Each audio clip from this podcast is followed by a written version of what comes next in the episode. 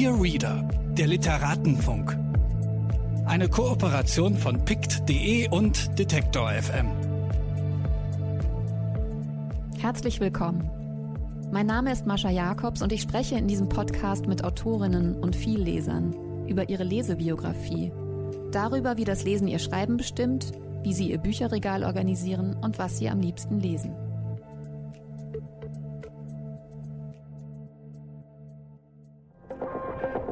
Bitte widmen Sie Ihre Aufmerksamkeit unserem Werbepartner.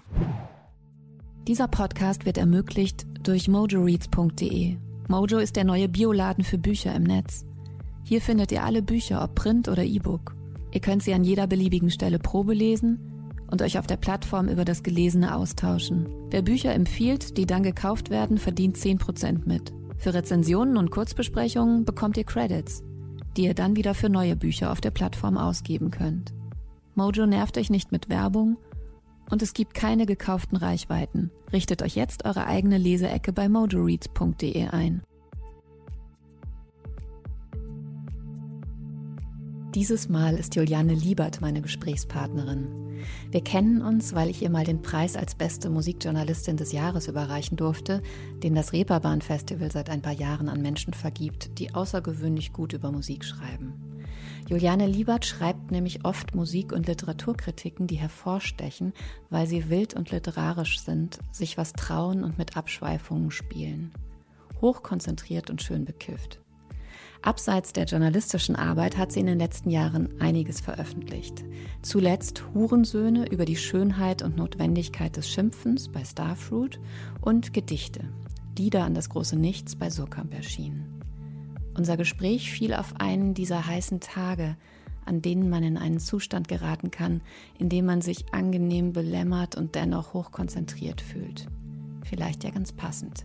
Viel Spaß beim Zuhören.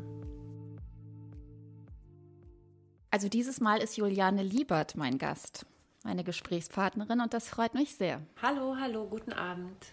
Immer noch digital. Es dauert noch ein paar Monate, bis wieder Leute hier in meinem Zimmer sitzen.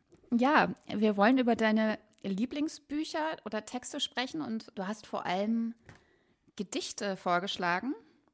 Da kommen wir aber später zu, ähm, was auch daran liegt, dass du gerade Gedichte veröffentlicht hast. Mhm. Die heißen Lieder an das große Nichts und sind bei Surkamp erschienen. Letztes Jahr schon, ne? Im März. Das ist ein Corona-Baby. Hattest du große Angst davor, dass es in den März fällt oder? Ich war dankbar, weil ich eigentlich Lesungen hasse. Also wenn ich einmal, wenn ich einmal da bin, dann geht das schon und so, aber es ist wie wenn man so schwimmen geht und in ganz, ganz kaltes Wasser springen muss und ich mag Lesungen nicht so gerne. Und ähm, es war so ein bisschen schade, dass es keine Premierenfeier oder sowas gab. Meine Lektorin und ich haben auf Zoom auch angestoßen mit ein bisschen Sekt. Ähm, aber ich war sehr froh, dass ich zumindest am Anfang nicht so viele Lesungen machen musste. Aber jetzt muss ich doch lesen. Aber man gewöhnt sich auch dran. Aber ich war am Anfang eigentlich eher erleichtert. Und was magst du daran nicht? Den eigenen Text vorlesen oder das Gespräch? Ich bin so eine komische Mischung aus introvertiert und extrovertiert. Ich mag schon gerne Lob und Aufmerksamkeit und so, aber ich will sie nicht in dem Moment haben. Also ich habe keine Lust, im Mittelpunkt zu stehen. Es wäre cool, wenn ich zum Beispiel einen Double gebe und der könnte die Lesung machen und dann würde ich trotzdem Leute kriegen, die sagen, ganz tolle Lesung und so, aber ich will nicht unbedingt selbst da sein müssen. Gut, und jetzt äh, musst du so ein paar Online-Formate wahrscheinlich machen und die ersten Veranstaltungen gehen los. Genau, ich war vor einer Woche oder so beim MDR ARD im ARD-Forum. Und das war lustig, weil die einzige Lesung davor war in Stuttgart. Und es war also quasi so jetzt die erste Lesung. Und das war direkt mit so vier großen Kameras. Und ähm, man musste pünktlich ein paar Sekunden vor sieben fertig sein, weil dann die äh, Nachrichten kamen. Und dann weiß, wenn dann immer direkt rein. Immer direkt in die Fresse. nicht klein anfangen, groß anfragen und dann runter. Ja, und das ist echt nochmal was anderes, wenn man dann weiß, dass so Kameras auf einen gerichtet sind. Vor allem große Kameras und Techniker, die so Uhrzeiten haben. Und Kabel. Ist dir immer klar, wie du deine eigenen Texte liest? Also mit welcher Intonation und mit welcher Art? Mit welchem Habitus? Ich hatte ja mal, ich war in der ODK und hatte da ja tatsächlich mal so Sprecherziehung. Und da hat mir die äh, die Dame, die das mit mir gemacht hat, gesagt, dass ich immer so in Wellen lese und dass es sehr einschläfernd wird. Und ich mag aber eigentlich in Wellen lesen. Es ist vielleicht auch ganz schön, wenn man einschläft, wenn ich was vorlese. Und jetzt hat mir letztens ein Freund gesagt, dass ich möglichst flach lesen soll. Und jetzt ist es, glaube ich, das Ergebnis dass es jetzt so Absicht, äh, abwechselnd flach und wellenförmig ist. Also so ein bisschen flach, dann kommt eine Welle und dann ich so, nein, keine Wellen, Juliane, dann wird es wieder flach, dann kommt wieder so eine Welle und dann ist es in der Gedichte meistens auch schon wieder vorbei. Ja, weil mir ist es aufgefallen, weil ich mir gerade nochmal die von dir vorgeschlagenen Gedichte und natürlich auch ein paar deiner eigenen durchgelesen habe. Und wenn man die jetzt noch nicht so gut kennt, also wenn man die nicht schon tausendmal gelesen hat, dann setzt man ja nochmal so neu an und denkt so, nee, das war falsch und äh, nee, irgendwie zu pathetisch. Ich glaube, das ist auch das, was mich natürlich oft von Lyrik ähm, weghält, dass viele Lyrikerinnen dann auch das so getragen vorlesen oder dass irgendwie, irgendwie habe ich immer den Eindruck, an der Lyrik hängt doch noch so einiges, das ist auch ein Klischee, aber es hängt da doch noch irgendwie so ein stärkerer äh, Staub so der 50er Jahre, also wo ja wirklich so auch jede Form der Literatur noch so ganz äh, getragen äh, vorgelesen wurde. Einerseits ja, andererseits gab es ja zwischendurch auch äh, Poetry Slams. Das ist ja noch grässlicher. Also ähm, nichts, nichts gegen den Ursprung von Poetry Slams, aber so ähm, möglichst effektheischerische Texte und Gedichte so vorzulesen, dass sie möglichst vielen Leuten gefallen ist einfach äh, so eine unschöne Art von Selbstprostitution. Äh, nicht, dass ich was gegen Prostitution hätte. Äh, da ist Getragenes, aber wie man Gedichte richtig gut vorliest, habe ich auch noch nicht rausgefunden. Vielleicht wirklich einfach abwechselnd in Wellen und flach und dann wieder in Wellen. Aber zum Beispiel das eine Gedicht, das ich jetzt empfohlen habe von ähm, Villon, das wurde ja von Kinski gelesen und was man von Kinski auch halten mag. Kinski hat das ja eher so geschrien und geflüstert und so Vielleicht sollte man sich daran ein Vorbild nehmen. Ja, stimmt, das so richtig zu übertreiben. Mhm. Soll ich das mal versuchen mit einem deiner Gedichte? Ich schreie es aber nicht. Ich glaube, das kriege ich nicht hin. Na, einer muss ja auch die Battle-Rapper trösten. Komm, lass mich meinen Kopf in deinen legen. Ich bin der Spiele so müde, selbst die Messer haben das Stechen satt und das Schneiden und das Steak will wachsen zum Tier. Und einer muss doch auch die Battle-Rapper trösten, wenn sie in Tränen aufgelöst in ihren Jaguaren kauern. Und einer muss doch die Berge glätten, bis sie flach sind wie Hotelbetten gegen drei am Nachmittag. Bravo, bravo. Könntest du es auch noch mal lesen, weil es würde mich natürlich total interessieren, mhm. wie du es liest. Na, einer muss ja auch die Battle-Rapper trösten. Komm, lass mich meinen Kopf in deinen legen. Ich bin der Spiele so müde. Selbst die Messer haben das Stechen satt und das Schneiden. Und das Steak will wachsen zum Tier. Und einer muss doch auch die Bettelwepper trösten, wenn sie in Tränen aufgelöst in ihren Jaguaren kauern. Und einer muss doch die Berge glätten, bis sie flach sind wie Hotelbetten, gegen drei am Nachmittag. Gerade in der Vorbereitung ist mir ein sehr, sehr gutes Zitat eingefallen ähm, von Anne Cotton, da hat sie mal über die Lyrik von Liesel Ulvari, die ich über Anne Cotton kennengelernt habe und äh, die wirklich wahnsinnig tolle Sachen schreibt, nicht nur Gedichte. Das ist mir wieder eingefallen. Das habe ich, hab ich damals in der Vorbereitung rausgesucht. Da sagt Anne Cotton, und ich glaube, oder ich will dich eigentlich, ich möchte wissen, ob du das ähnlich siehst, weil ähm, das für mich so vieles getroffen hat, was natürlich an Lyrik ganz schlimm sein kann. Also, ein Cotton sagt, das Poetische, wie es oft gemeint wird, mit Freude an schweren Neologismen, undeutlichen Suggestionen, Metaphern, Stopf, Leberpasteten von Gedichten, Verschwommenheit und Vergnügen an klassischen Topoi, weil sie einem die Atmosphäre eines bestimmten erwünschten Klischees einrichten, meidelt Liesel Uivari. Und äh, meidest du auch in deinen Gedichten? Also genau, ist das eigentlich so ein Genre, was irgendwie so zugestellt ist, dass man es, dass es gerade deswegen interessant ist, weil man es so gut entrümpeln kann? Das war jetzt eine lange Liste von Sachen, die man meiden muss. Ich weiß gar nicht, ob man bewusst Dinge meidet. Ich bin ja immer eher der Meinung, dass wenn man was versucht, äh, zwanghaft zu vermeiden, man gerade da landet. Es gibt ja dieses Klischeebeispiel, dass wenn jemand dir sagt, denk nicht an einen weißen Elefanten, du sofort an den weißen Elefanten denkst. Und ich denke, so vom, wenn man schreibt, darüber nachzudenken, was man meiden sollte und was nicht, ist, glaube ich, immer der falsche Weg. Ich, ich schreibe eher dahin, was mich anzieht. Also für mich hat dann eine Zeile eine magische Anziehung oder ein Satz oder ein Bild oder ein Traum oder ein Wort. Und dann findet sich der Rest da langsam drumherum. Und ich mache mir gar nicht so viel Gedanken darüber, wie die restliche Lyrik der Welt aussieht. Ich bin, tendiere dazu, immer die Sachen wahrzunehmen, die ich toll finde. Also es äh, gibt so ein paar Dichter, die ich toll fand und toll finde und die bleiben dann bei mir. Ich tendiere dazu, die Dinge, die ich nicht mag, zu vergessen, weil das leichter ist. Sonst hat man irgendwann so einen vollgestellten Kopf. Deswegen kann ich jetzt gar nicht sagen, ob die Lyrik als solche vollgestellt ist oder eher leer oder so ähm, die Sachen, die ich mag, sind nicht vollgestellt. Wann hast du begonnen, dich für Lyrik zu interessieren? Also gibt es so deine Lieblingstexte? Also wir beziehen uns ja auch in der Auswahl der drei Texte auf eine Compilation von Lieblingstexten, die du für das Logbuch äh, bei Surkamp zusammengestellt hast. Und aus dieser Auswahl haben wir sozusagen nochmal drei ausgesucht. Sind das sozusagen, also wenn da deine Lieblingslyrikerinnen oder Lieblingsgedichte versammelt sind, deine aktuellen Lieblingsgedichte. Sind das teilweise schon sehr, sehr alte Fundstücke? Also hast du auch so ganz klassisch in deiner Jugendzeit Gedichte gelesen und gesammelt und aufgeschrieben und abgeschrieben? Genau, ich habe mit 13, 14 oder so angefangen, wirklich ernsthafter Lyrik zu lesen. Und das sind auch, also Lieblingsgedichte, ich habe natürlich viel mehr Lieblingsgedichte als diese.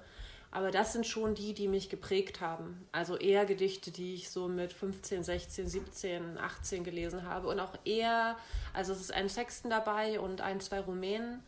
Aber es sind eher deutsche Texte, weil es auch mir ein bisschen darum ging, so meine Herkunft in der deutschen Lyrik aufzuzeigen. Es gibt natürlich international noch viel, viel mehr ganz tolle Dichter und ganz tolle Texte. Es geht von Brecht über Ricarda Hoch, Rielke, Genau, und es sind auch sehr unterschiedliche Gedichte und auch die von dir mitgebrachten, über die wir gleich noch ähm, länger sprechen. Was mir auch aufgefallen ist in der Vorbereitung, dass ich eben auch noch so als Teenager ganz viel so auch äh, Lyrik-Anthologien gelesen habe und mir dann eben meine Lieblingsgedichte rausgeschrieben habe.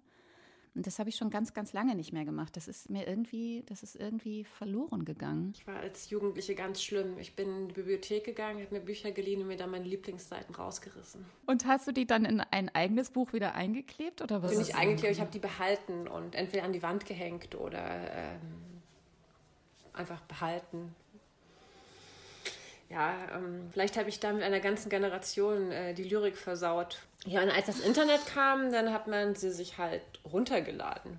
So, es war diese Zeit, ähm, als man, wenn man so ein Musikvideo runterladen wollte, das dann noch immer so drei Stunden gedauert hat und wenn zwischendurch die Verbindung unterbrochen wurde, war es weg, weil die unglaublichen ähm, 80 Megabyte dann äh, zerstört wurden. Aber Gedichte konnte man gut runterladen. Und ausgedruckt habe ich sie. Und zwar der Einfachheit halber auf Karo-Papier, weil das hatte man halt da wegen der Schule. Und hast du die heute noch? Manchmal ja. Ich glaube, ein paar sind so im Keller vergraben. Ähm, aber manchmal taucht irgendwas auf. Manchmal tauchen auch Gedichte auf, die mir irgendwelche Leute mal geschrieben haben. Das ist immer am schönsten. So äh, Gedichte, die einem irgendwelche ehemaligen Liebhaber geschickt haben. Oder ähm, diese Art von Zetteln, die man so aufhebt für finstere Tage, wenn man denkt, dass niemand einen mag. Ja, stimmt. Gedichte hat man auch oft verschenkt oder wurden einem geschenkt. Und auch das ist irgendwas, was mir abhandengekommen ist. Das muss ich äh, dringend wieder aufnehmen. Daran schließt sich natürlich die Frage an, ob du dann auch damals schon Gedichte selbst verfasst hast. Mhm. Aber so, also ich habe geschrieben eh schon immer. Ähm, und habe dann angefangen, auch Gedichte zu schreiben. Aber ich glaube tatsächlich, dass eins meiner ersten Gedichte ist das vorletzte aus dem Band. Also dieses Ach Sarghausen, die Sternenhuren noch unterm Dachstuhl. Das habe ich mit 16 geschrieben oder 15 oder so. Das äh, ist deswegen da drin, weil ich dachte, die haben es verdient, die armen Sternhuren. Das ist aber toll. Genau, wie, wie ist denn überhaupt ähm, der Gedichtband zusammen, also zustande gekommen? War es schwer, sozusagen eine Reihenfolge festzulegen oder überhaupt festzulegen, was da reinkommt und was nicht? Und hast du aktuell dann nochmal neue Sachen produziert oder ist das aus eben allen Zeiten? Genau, also es war so, seit ich als Journalistin mehr arbeite und auch mehr wahrgenommen wurde, habe ich immer relativ viele Angebote gekriegt, von Verlagen Bücher zu machen, aber meistens natürlich Prosa oder Kurzgeschichten und so weiter. Und dann habe ich irgendwann gedacht, dass es doch schön wäre, die Gedichte, die ich ja seit Jahren geschrieben habe, äh, ich habe ja auch relativ jung schon mal so einen ähm, Förderpreis gekriegt, doch nochmal zu veröffentlichen und wollte es eigentlich in so einem kleinen Verlag machen oder so. Und dann hat meine Agentin äh, Surkamp gefragt und die haben gesagt, die machen das. Und das war, glaube ich, 2017, also jetzt schon auch schon vor vier Jahren. Und dann habe ich angefangen zu sammeln und neue Texte zu schreiben. Und mein Freund hat mir damals eine Schreibmaschine geschenkt zu Weihnachten und hat gesagt, ich will jetzt jeden Tag ein Gedicht, bis das blöde Buch endlich fertig ist. Ich höre mir das nicht mehr an. Und dann habe ich geschrieben und tatsächlich, also der neueste Text in dem Gedichtband ist wahrscheinlich letzten Oktober entstanden und der jüngste, wie gesagt, als ich vielleicht 16 war. Und dann haben wir es zusammengebaut. Ähm, es gab schon so Gedanken, so Übertitel. Also es gab ein Kapitel, das so eher so Stadt war oder eins, das ähm, Trauer war oder eins, das Reisen war und so. Aber dann habe ich mir andere Titel ausgedacht. Aber sie haben schon immer so einen Zusammenhang in sich, so einen vagen thematischen. Ja, aber das fand ich auch sehr schön, dass es nochmal so innerhalb des Buches nochmal so Überschriften gibt, die auch schon sehr schöne Zeilen sind. Mhm. Dies ist kein Zirkus, dies ist eine Globenfabrik zum Beispiel. Mhm. Das ist auch eine sehr alte Zeile. Du schönes Ding, du unnützes Ding ist auch gut. Also ich habe mir ganz viele einzelne Sätze ähm, notiert und geklaut in diesem tollen Buch. Mal gucken, wo du sie wiederfinden wirst. Ich bin gespannt. Die Frage nach den drei Lieblingstexten, die ist ja für manche total ähm, schwierig zu beantworten. War es für dich einfach? Das ist generell, wenn jemand nach Lieblingsmusik oder Lieblingstexten fragt, das ist ja immer eine Momentaufnahme. Man hat ja nicht wirklich einen Lieblingstext, der über 30 Jahre durchgeht oder so. Deswegen ähm, ist das für mich immer so eine Momentaufnahme der Texte, die einem gerade irgendwie aus irgendwelchen Gründen wichtig sind oder erwähnenswert scheinen. Das ändert sich auch je nach Stimmung. Also an einem guten gelaunten Tag wären es wahrscheinlich andere Texte als an einem schlecht gelaunten Tag. Und dass es Gedichte, also fast ausschließlich Gedichte sind? Ja, die Welt ist groß und man verwirrt sich sonst so leicht. Ich glaube, es ist gut, man muss sich immer Begrenzungen setzen. Also in diesem Fall dann halt Lieblingsgedichte. Ähm, wir können uns ja nochmal treffen und dann rede ich über Lieblingsnovellen oder. Wälzer. Oder Lieblingswälzer. Ich finde es gut, dass wir über kleinere Texte sprechen. Ich war ein bisschen gestresst in letzter Zeit von den ganzen Lesepflichten und Aufgaben, die mir gestellt wurden. Kann ich mir vorstellen. Ja, klar. Ich arbeite ja auch in der Literaturkritik. Ähm, wollen wir vielleicht mal über das erste Gedicht sprechen? Vielleicht fangen wir mit Unika Zürn an. Das ganz kurze. Ja, will ich auf jeden Fall auch vorlesen. Zürn. Zürn, das heißt, sei heftig, unwillig, aufwallend, ärgernd. Deine Zorn- und Racheader sei immer geschwollen. Das ist ein kurzes Gedicht. Ist, glaube ich, ich, ich habe habe gesucht, wo es eigentlich herkommt. Ich überlege, ob es aus einem Brief kommt oder auf einer Kurzgeschichte von ihr. Ich habe es nicht wiedergefunden. Also man findet das Zitat zwar auch, und ich habe dann nochmal, ich habe die Gesamtausgabe von ihr und habe wirklich gesucht und versucht, es wiederzufinden, aber es nicht wiedergefunden. Also wenn mir jemand einen Tipp geben kann, wo genau das nochmal auftaucht, ähm, aber es scheint mir programmatisch für ihr Schreiben, also ich meine auch für ihren Namen. Und es war, ähm, ich habe ja auch über Schimpfen dieses, äh, diese Radio-Essay geschrieben. Da kommt es auch zweimal drin vor. Äh, ich mag auch unwillig. Unwillig ist ein fantastisches Wort. Unwillig aufwallend. Ähm, ärgernd. Ist ja auch, also sie hat ja auch in einer Zeit gelebt, wo Frauen noch nicht so gerne als unwillig, aufwallend, ärgernd gesehen wurden. Und darum ist in diesen zwei Zeilen für mich sehr, sehr viel. Und Zürn ist auch einfach ein gutes Wort mit diesem Z und dem Ü. Auf jeden Fall. Aber ich meine, ich glaube, es ist auch heute noch nicht anders, oder? Unwillig, auffallend, ärgernd ist immer noch nicht so wirklich erlaubt. Kommt auf den Kontext an. Es gibt, glaube ich, schon mehr mehr Respekt für wütende Frauen und mehr Raum für sie, aber natürlich äh, immer noch nicht so viel, wie sein sollte. Und immer noch, es wird Wut von, an, von Männern natürlich ganz anders wahrgenommen als Wut von Frauen. In dem Radio-Essay, äh, den du dann auch ähm, bei Starfruit als Buch veröffentlicht hast, unter dem Titel Hurensöhne über die Schon Schönheit und Notwendigkeit des Schimpfens, versuchst du deiner Leidenschaft für das Schimpfen auf den Grund zu gehen. Also so habe ich das zumindest gelesen. Und äh, was ich eine schöne Beobachtung fand, dass du gesagt hast, dass der schöne Zorn beinhalte eigentlich immer auch eine gewisse ein gewisses Maß an sich selbst nicht ernst nehmen und sich selbst auch ein bisschen lächerlich machen. Also selbst in so einem Anfall von Zorn oder Wut, der erstmal total affektgetrieben ist, vielleicht dann doch noch zu bemerken, dass es auch sehr, sehr lustig ist, ähm, wenn man so außer sich gerät und sich in irgendwas, an irgendwas festbeißt. Das fand ich eine sehr, sehr schöne ähm, Beobachtung. Erinnerst du dich noch, als du die Idee hattest für diesen, wie gesagt, das war ja erst ein Radio-Essay und ist jetzt in Buchform erschienen. War das aus einem Impuls heraus und genauso affektgetrieben, eine Entscheidung? Ich, äh, also die haben, der SWR hat mich gefragt, ähm, ob ich so ein Radio-Essay schreiben möchte. Das ist ja in diesem Rahmen, wo auch Ingeborg Bachmann früher geschrieben hat und so, wo diese ganze, wo viele ähm, auch berühmte Literaten ihren Unterhalt so verdient haben damals, als im Radio noch richtig viel Geld war. Und ich glaube, ich bin darüber gekommen auf das äh, Vorwort vom Ende, Reise ans Ende der Nacht von Celine, weil ich das irgendwie mir immer mit mir hängen geblieben ist, dieses hasserfüllte, wütende, schimpfende, zugleich irgendwie lächerliche, aber auch ähm, empfindsame Vorwort. Das hat mich immer begleitet und ich habe liebe, wie gesagt, ich liebe Villon, der ja auch viel schimpft und viel rummeckert und viel Dinge beleidigt habe gedacht, äh, dass das was ist, was mich interessiert. Ich mache als nächstes, ich schreibe jetzt im Juli wieder ein ähm, Essay über äh, weibliches Begehren, vielleicht sogar in der Lyrik. Das ist auch etwas, was mich interessiert. Deswegen kam das äh, so. Aber ich habe auch gemerkt, was gar nicht darin vorkommt, was ich aber auch immer interessant finde, sind so Rachegelüste. Also ähm, so Rachefantasien und so. Ich habe einen Kumpel, der mir irgendwann mal erzählt hat, dass er immer, wenn er ähm, auf Arbeit sitzt, ihm langweilig ist, sich vorstellt, wie er die Menschen im Zimmer umbringt. So langsam, jeden, einen nacheinander. Und das ist, wenn man, also ich will es nicht empfehlen, aber es ist, wenn einem sehr langweilig ist oder man sehr frustriert ist, eine ziemlich gute äh, Übung für die Fantasie und auch zur Entspannung. Fast wie Yoga quasi. Das bessere Yoga. Aber zurück von dem Band ähm, vielleicht zu dem zweiten Gedicht, Villon. Das passt ja ganz gut.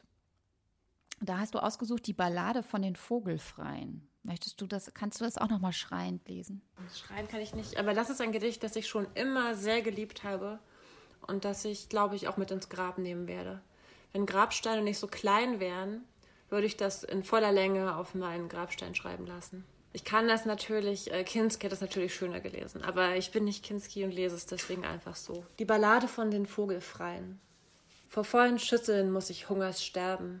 Am heißen Ofen friere ich mich zu Tod. Wohin ich greife, fallen nichts als Scherben. Bis zu den Zehen geht mir schon der Kot. Und wenn ich lache, habe ich geweint.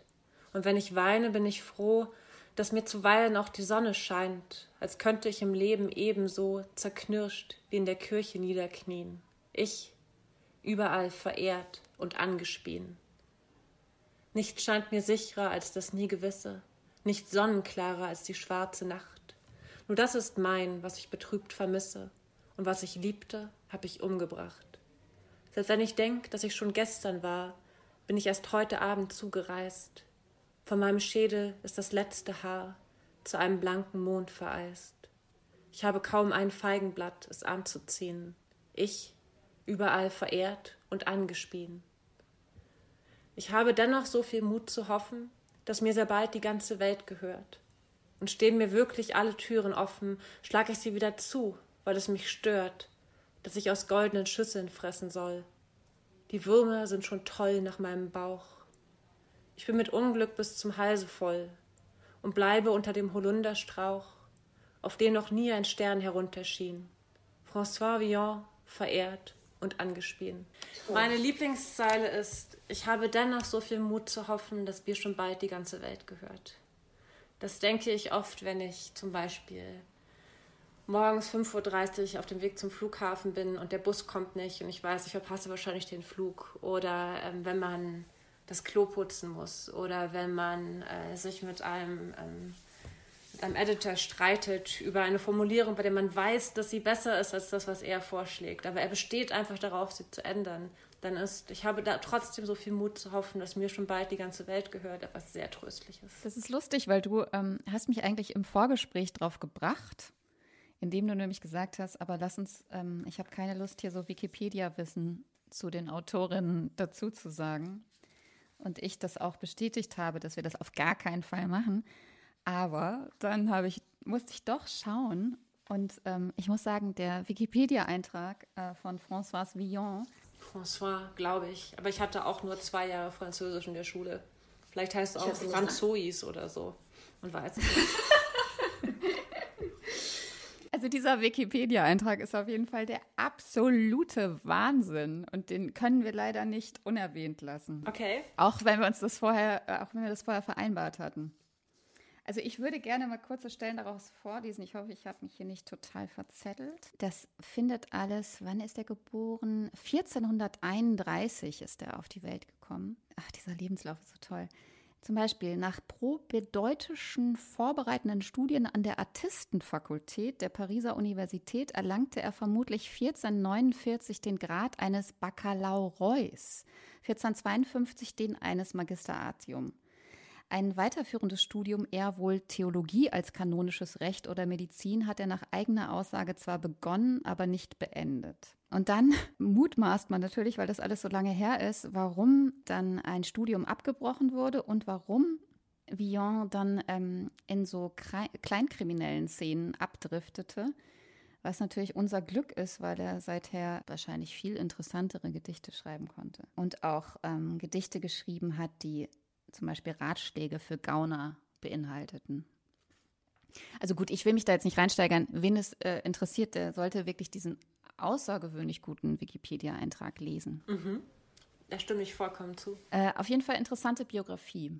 Hm, mehrmals hat er auch versucht, äh, oder ist es ihm, glaube ich, auch gelungen, sich über Gedichte, die er bestimmten wichtigen Leuten gewidmet hat, äh, wieder aus dem Gefängnis befreien zu können. Das wäre so schön, wenn das immer noch ginge, oder? Man schreibt so ein richtig schönes Gedicht für äh, Angela Merkel und dann ach, ihr bisschen Steuerhinterzug kommen Sie. Immunität für immer, genau. Ja, auch so, dann, ich hätte dann auch große Lust, zum Beispiel äh, Kunstraub und Banküberfälle auszuprobieren. Du, du möchtest gerne Kunstraub und Banküberfälle? Mhm. Aber was lieber? Wenn du entscheiden müsstest. Ich glaube schon so einen bewaffneten Banküberfall. Aber ähm, ich frage mal weiter. Also dieses Gedicht auf deinem Grabstein. Ja. Weiß, ist weißt auch schon geklärt, Ist auch schon geklärt. Ähm, mein ähm, ehemaliger bester Freund, also ist immer noch ein guter Freund, aber er wurde jetzt, hat jetzt Kinder und da hat man nicht mehr so viel Zeit. Ähm, hat versprochen, die Begräbnisrede zu halten und sie muss mit Na endlich beginnen. Das will ich mir erbeten. Und ich hatte die Idee, dass ich sehr gerne einen Softeisautomaten neben meinem Grab hätte. Also ich muss auf jeden Fall reich genug werden, dass ich das dann für die ersten 10, 15, 20 Jahre finanzieren kann. Und dann, wer immer zu meinem Grab kommt, kriegt ein Softeis. Fantastisch. Ich liebe Softeis. Und dann wäre mhm. es ein fröhliches Grab. Da würden alle gerne hingehen. Das wäre richtig gut. Die Todessehnsucht ähm, kann man ja auch auf die äh, dritte mitgebrachte Lieblingsautorin und ihr Gedicht ähm, übertragen. Und zwar ähm, Anne Sexton, die sich genauso wie Unika Zürn ähm, umgebracht hat. Ja, es gibt in meinem Gedichtband irgendwie tauchen viele Frauen auf, die sich umgebracht haben. Also viele Dichterinnen auch. Hertha Kräftner hat sich ja auch umgebracht und ähm, Sylvia Plath natürlich. Und äh, Beatrix Hausstein, die nicht so bekannte, aber auch sehr schöne Gedichte geschrieben hat. Ich weiß gar nicht, woran das liegt. Es ist ähm, gar keine bewusste Faszination, sondern eher so ein Zufall, dass ich, äh, ich will ja auch, also ich will natürlich keine, ähm, keine Mental Illness glorifizieren, aber es gibt da schon so eine Faszination, so eine unbewusste. Und Anne Sexton hat äh, einige, also es ist ja normalerweise so, dass alle immer Sylvia Plath besser finden als Anne Sexton, also dass sie die mehr gelobte und die äh, öfter erwähnte äh, Dichterin ist, aber ich war immer riesiger ein Sexton-Fan. Und das, ähm, nicht nur das Gedicht, die hat ja zum Beispiel auch ähm, Märchen nochmal geschrieben. Also sie hat so eins, äh, ein, ein Band, wo sie nur Märchen neu geschrieben hat, wo diese Märchen dann aber ganz merkwürdig werden und ganz sexuell. Zum Beispiel ist bei äh, Rapunzel ist dann die Hexe, die ähm, Rapunzel in den Turm einspringt, ist dann eine Lesbe und dann ähm, gibt es so, so zärtliche Sexszenen zwischen der alten und der jungen Frau und dann kommt der Mann als der, äh, als der Primat, um sie zu befreien und dann weint die Hexe, weil sie so traurig ist, sie Rapunzel verloren hat und so. Ähm, oder es regnet Frösche. Es ist so, sind so ganz spannende und aufregende Reinterpretationen. Und ich mag ja normalerweise so lange Gedichte gar nicht so. Aber das sind lange Gedichte, die ich sehr mag. Ich weiß auch gar nicht, ob es die deutsche Übersetzung, ob die überhaupt noch erhältlich ist, aber ich hoffe es, weil da finde ich auch die Übersetzung sehr, sehr schön. Ich habe die auch früh gelesen und deswegen sind die auch hier drin, obwohl sie ja eigentlich ähm, Englisch und nicht Deutsch sind, aber ich mag diese Übersetzung auch sehr gerne. Zur Feier meines Uterus. Jeder einzelne in mir ist ein Vogel. Ich schlage mit allen meinen Flügeln. Sie wollten dich herausschneiden, doch sie tun's nicht. Sie sagten, du wärst sterbenskrank, doch sie haben sich geirrt. Du singst wie ein Schulmädchen, du bist nicht zerrissen. Süßes Gewicht zur Feier der Frau, die ich bin, und der Seele der Frau, die ich bin, und des Geschöpfs in meiner Mitte und seiner Freude, sing ich für dich, ich wage zu leben. Hallo, Lebensgeister, hallo Kelch, straffen, Hülle, Hülle, die umschließt, ein Hallo an die Erde der Felder. Willkommen, Wurzeln. Jede Zelle hat ein Leben. Es ist genug da, um eine Nation zufriedenzustellen. Es genügt, dass die Masse diese Güter besitzt. Jede Person, jedes Gemeinwesen würde dazu sagen, gut, dass wir dieses Jahr wieder pflanzen und an Ernte denken dürfen. Braunfäule war vorhergesagt, doch die ist abgewendet. Viele Frauen singen gemeinsam davon. Eine ist in einer Schuhfabrik, verflucht die Maschine. Eine ist im Aquarium, versorgt ein Seehund. Eine sitzt lustlos am Steuer ihres Forts. Eine kassiert an der Mautschranke. Eine bindet in Arizona die Nabelschnur eines Kalbs ab. Eine sitzt in Russland breitbeinig hinter einem Cello. Eine rückt in Ägypten Töpfe auf dem Herd. Eine streicht ihre Schlafzimmerwände mondfarben. Eine stirbt, erinnert sich aber an ein Frühstück. Eine streckt sich in Thailand auf ihrer Matte aus. Eine wischt ihrem Kind den Hintern ab. Eine starrt mitten in Wyoming aus einem Zugfenster und eine ist irgendwo und einige sind überall und alle scheinen zu singen, obwohl manche keinen so Ton singen können. Süßes Gewicht zur Feier der Frau, die ich bin. Lass mich einen drei Meter langen Schal tragen. Lass mich für die Neunzehnjährigen trommeln. Lass mich Schüsseln tragen für das Opfer, falls das mein Part ist.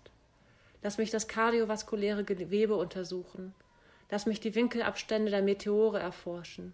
Lass mich an Blumenstängeln saugen, falls das mein Part ist.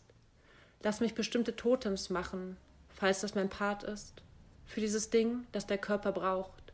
Lass mich singen, für das Abendbrot, für das Küssen, für das richtige Ja. Es war vielleicht das erste feministische Gedicht, das ich je gelesen habe. Und als erste Gedicht, wo ich mich mit allen Frauen der Welt kurz verbunden geführt habe. Und ich mag bei ihr, ich glaube, das ist auch eine Sache, die ich in meinen Gedichten habe, die ich bei ihr mag, ist, dass sie von, so vom Kleinsten geht, von der Erinnerung an ein Frühstück zum Größten.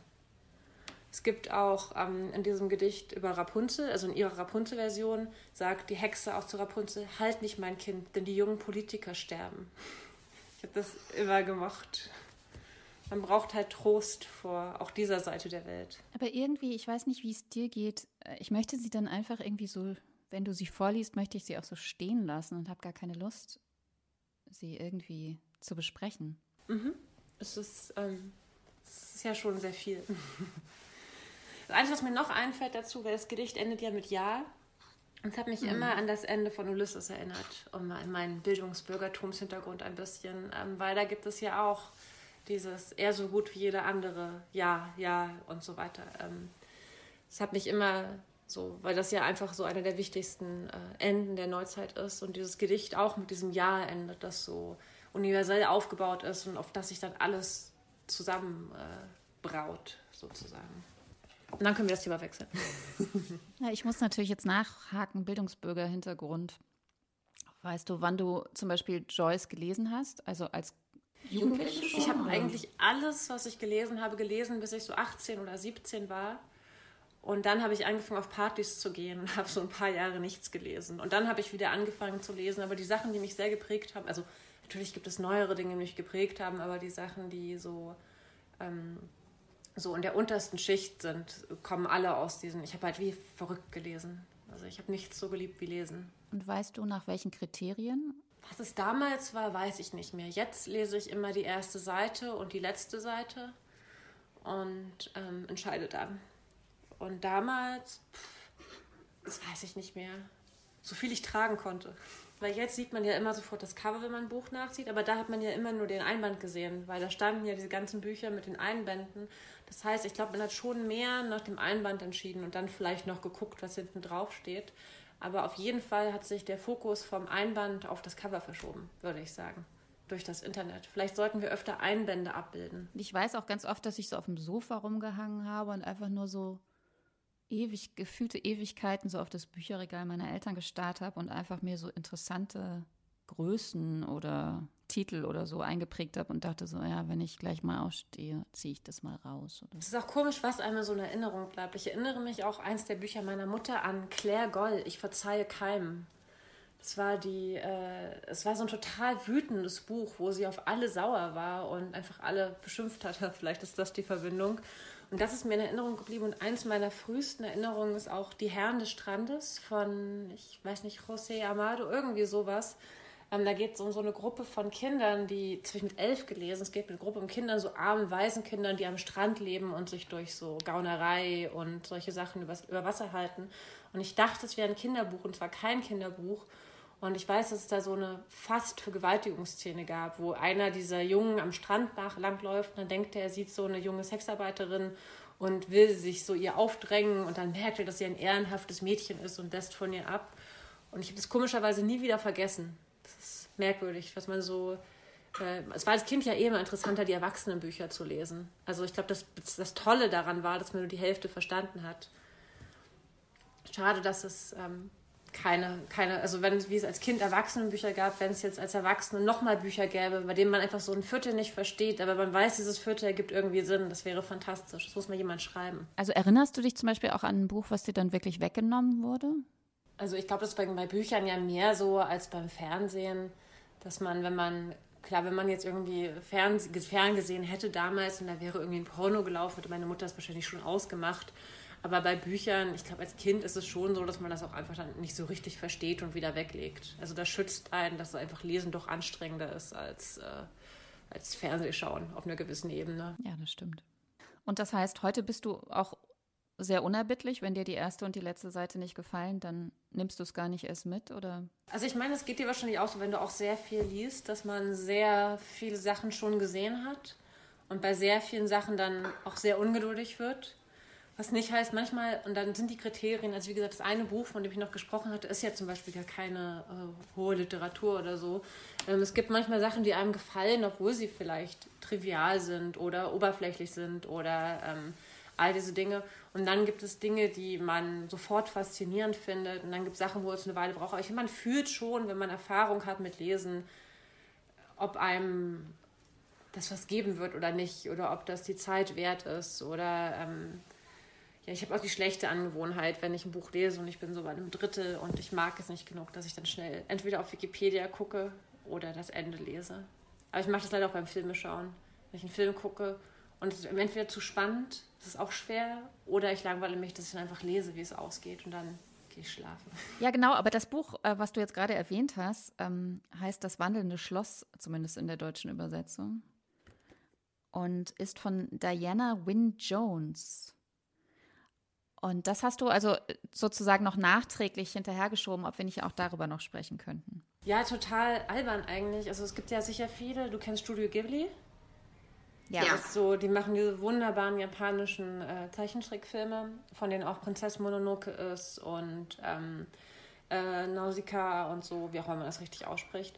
Und das Wandelnde Schloss ist, eines dieser, ist einer dieser Filme. Und ich habe letztes Jahr oder vorletztes Jahr sogar schon alle diese Filme angeschaut in einer Reihe. Und die sind jetzt auch auf Netflix, deswegen haben das, glaube ich, jetzt auch noch mehr Leute gesehen. Und da war das dabei und ich mochte diese Welt total gerne, weil es so eine merkwürdige Welt war, die irgendwie modern war, aber irgendwie auch nicht. Und dann gab es so ein bisschen Zauberei und irgendwie aber auch nicht. Und habe mir dann dieses Buch geholt. Und ich glaube, es ist auch erst in Deutsch wieder neu aufgelegt worden und war dann ziemlich begeistert, erstaunlicherweise, weil es beginnt, also so, ich habe inzwischen, ich glaube, die Frau hat vielleicht 40 Bücher geschrieben und ich habe inzwischen 10 davon gelesen. Das ist meine Sommerbeschäftigung. Äh, weil erstens hat sie fantastische Frauenfiguren, die also auch für diese Zeit super eigensinnig, stark sind. Ähm, also stark, man sagt immer starke Frauen, du weißt, was ich meine, die. Äh, zum Beispiel die Protagonistin in dem Buch wird halt von einer, ist eine Hutmacherin ähm, und die ist die älteste Schwester von drei Schwestern. Und sie sagt halt, ja, in dieser Welt ist halt so, das älteste Kind hat immer ein langweiliges Leben und das jüngste Kind findet sein Glück. Und darum geht sie davon aus, dass sie das älteste Kind ist und deswegen ein langweiliges und ätzendes Leben haben wird. Und irgendwann kommt eine Hexe und verwandelt sie in eine alte Frau. Also sie ist 19 und ist dann irgendwie 72. Und das Erste, was sie macht, ist in den Spiegel schauen und sagt so, ah, jetzt siehst du aus, wie du dich fühlst. Ist ja auch in Ordnung. Und dann ist sie gar nicht wütend darüber, dass sie in so eine alte Frau verwandelt worden ist. Und erst am nächsten Tag wird sie wütend. Und das ist zum Beispiel eine Sache, die ich liebe, wenn so diese ganzen Sinn, diese sinnlosen Kleinigkeiten, die einem im wirklichen Leben widerfahren, zum Beispiel, ähm, dass was Schlimmes passiert oder jemand gemein zu einem ist oder einem Unrecht tut, man ist erst gar nicht wütend. Und so einen Tag später wird man auf einmal richtig wütend. Und, ähm, und ich habe jetzt, also wie gesagt, ich habe jetzt zehn Bücher von dieser Autorin gelesen. Und äh, es ist fast immer so, also fast immer so, dass die so komplexe, lustige äh, Gestalten hat und ähm, natürlich, also es ist so, und sie hat auch, was sie auch ganz lustig fand, sie war offenbar bei Tolkien in der Vorlesung, also dem äh, Autor von Herr der Ringe, und der hatte keinen Bock, diese Vorlesung zu halten und hat äh, deswegen ähm, hat sich immer, also die erste Vorlesung, ich weiß gar nicht, in welcher Uni es war, war von ihm war brechend voll. Da hat er, ich glaube, er hat gerade am dritten Teil von Herr der Ringe geschrieben. Und hat er sich zur Tafel getrennt und so genuschelt, dass niemand irgendwas verstanden hat, weil er, glaube ich, die Hoffnung hatte, dass weil es damals so war, dass wenn keine Leute kommen, wird er trotzdem bezahlt. Und er hoffte wahrscheinlich, es gibt so zwei Vorlesungen und dann kann er den Rest des Semesters einfach schreiben. Und aber Diana Wynn, bla bla bla und noch eine andere Person sind jede einzelne Vorlesung gekommen, weil sie seine Ausführungen über den Plot so faszinierend fand. Und der, der arme Mann musste immer weiter und weiter diese Vorlesungen halten. Und sie hat aber trotzdem nichts verstanden, weil er so un undeutlich gesprochen hat. Das heißt, äh, sie hat nur, das Einzige, was sie sich gemerkt hat, ist das Vage, das Plotentwicklung, was total faszinierendes ist. Aber. das ist toll. Das ist richtig toll also wenn du jetzt gerade auch so drin bist, weil das sind ja auch alles dann immer so Reihen und das ist scheinbar einer der Klassiker der Fantasy-Literatur. Und ich habe wirklich null Ahnung von Fantasy. Aber vielleicht hast du jetzt ein bisschen dir das ähm, angelesen und kannst mir das erklären. Also ist das Interessante vielleicht auch da, dass sozusagen die, das Genre eigentlich so ausdefiniert ist und dass es da eigentlich so klare ja, Regeln und Strukturen gibt, dass man, äh, dass es irgendwie sehr angenehm ist, sich darin zu bewegen, weil man dann eben die, diese Strukturen ja auch so an ihre Grenzen bringen kann? Oder also einerseits ja, andererseits, ich glaube, ein gutes Buch spielt ja immer mit diesen Dingen. Und zum Beispiel in Das wandelnde Schloss, also der, ähm, der Zauberer, der dann vorkommt, ist halt sehr jung und sehr schön und sehr eitel und ähm, bricht sehr viele Herzen. Und was sie auch immer macht, ist, dass alle Leute, über die sie schreibt, entweder schüchtern sind oder eitel oder verwirrt und so. Und das so eine Freude macht für mich, weil gerade, also es stimmt schon, gerade in dieser Fantasy-Welt sind halt die Hexen schön und mächtig und ähm, die Kämpfer stur und haben vielleicht ein schwieriges Verhältnis zu ihrem Vater oder so. Und das wird alles so gebrochen. Ähm, ich weiß auch gar nicht, vielleicht ist es auch einfach, weil man jetzt so lange in dieser Pandemie festsaß und es so Freude macht, dann mal so komplett zu entfliehen. Dass es mir gerade jetzt ja. Spaß gemacht hat, sowas zu lesen. Ich bin gar nicht äh, so ein riesiger Fantasy-Fan. Also ich habe natürlich die Standardsachen gelesen und es gibt ein paar Sachen, die ich mag, wie ich auch ein paar Science-Fiction-Sachen mag und ein paar Biografien mag und ein paar Schundromane mag und so. Ähm, aber irgendwie irgendwas hat das in mir berührt. Vielleicht auch, weil dieses wandelnde Schloss, das ist ja so ein Schloss, das durch die Gegend läuft. Und jeder Ausgang geht woanders hin. Also äh, die Hintertür führt zu einem Dorf und die Vordertür führt zu einer Stadt und so. Und das, so fühlt sich das ja auch immer so ein bisschen an, wenn man jetzt zu Hause sitzt in der Pandemie und dann ist der Computer quasi die Tür und man guckt immer irgendwo anders hin und man bleibt aber immer in diesem wandelnden Schloss. Vielleicht hat mich das auch so angesprochen. Ich möchte noch mit dir ähm, über das Bandprojekt mhm. Ah, ja, stimmt. Mhm. Weil ich immer so auf Instagram gesehen habe, dass man da äh, so Proberäume sieht und ähm, dass es scheinbar ein Bandprojekt gibt. Vielleicht kannst du kurz davon erzählen und auch ähm, berichten davon, ähm, wie ihr die Texte schreibt, ob nur du sie schreibst oder ob ihr die gemeinsam schreibt. Also diese Band gibt es seit November letzten Jahres. Sie ist quasi eine Pandemiegeburt auch. Ähm, und mit einer sehr guten Freundin von mir, Anne Mijatovic. Und die Band heißt Free Internet Access at the Time of Disaster. Und das erste Album wird heißen You Are Connected. Und wir haben im November angefangen, Musik zu machen und haben jetzt gerade die ersten vier, fünf Songs wirklich fertig und bin gerade dabei, Demos aufzunehmen. Und haben jetzt am Montag auch fürs ähm, Lyrikkabinett München, da gab es so eine Lesung und da hat auch der Moderator gesagt, no, ist doch Musik. Und dann haben wir zum ersten Mal einen Auftritt gehabt, was merkwürdig ist natürlich, wenn der erste Auftritt direkt fürs Lyrikkabinett München ist und direkt ähm, äh, aufgezeichnet wird, statt irgendwie in so einer Spelunke oder einer Kneipe oder so zu sein. Und ja, es ist ähm, Punkmusik im weitesten Sinne mit bisschen Pop und ein bisschen allen möglichen anderen Sachen drin. Mit äh, sehr klaren, aber sehr treffenden Texten, würde ich sagen. Und wir schreiben das zusammen. Also wir sind seitdem immer jeden Donnerstag, seit äh, November jeden Donnerstag einmal im Proberaum und ähm, nehmen dann einen Song auf. Und inzwischen haben wir bald genug sozusagen, um das Album äh, zu vollenden. Also ich konnte jetzt drei Stücke schon hören. Ähm, ich bin davon überzeugt, ihr werdet weltberühmt und müsst euer Leben lang um die Welt touren.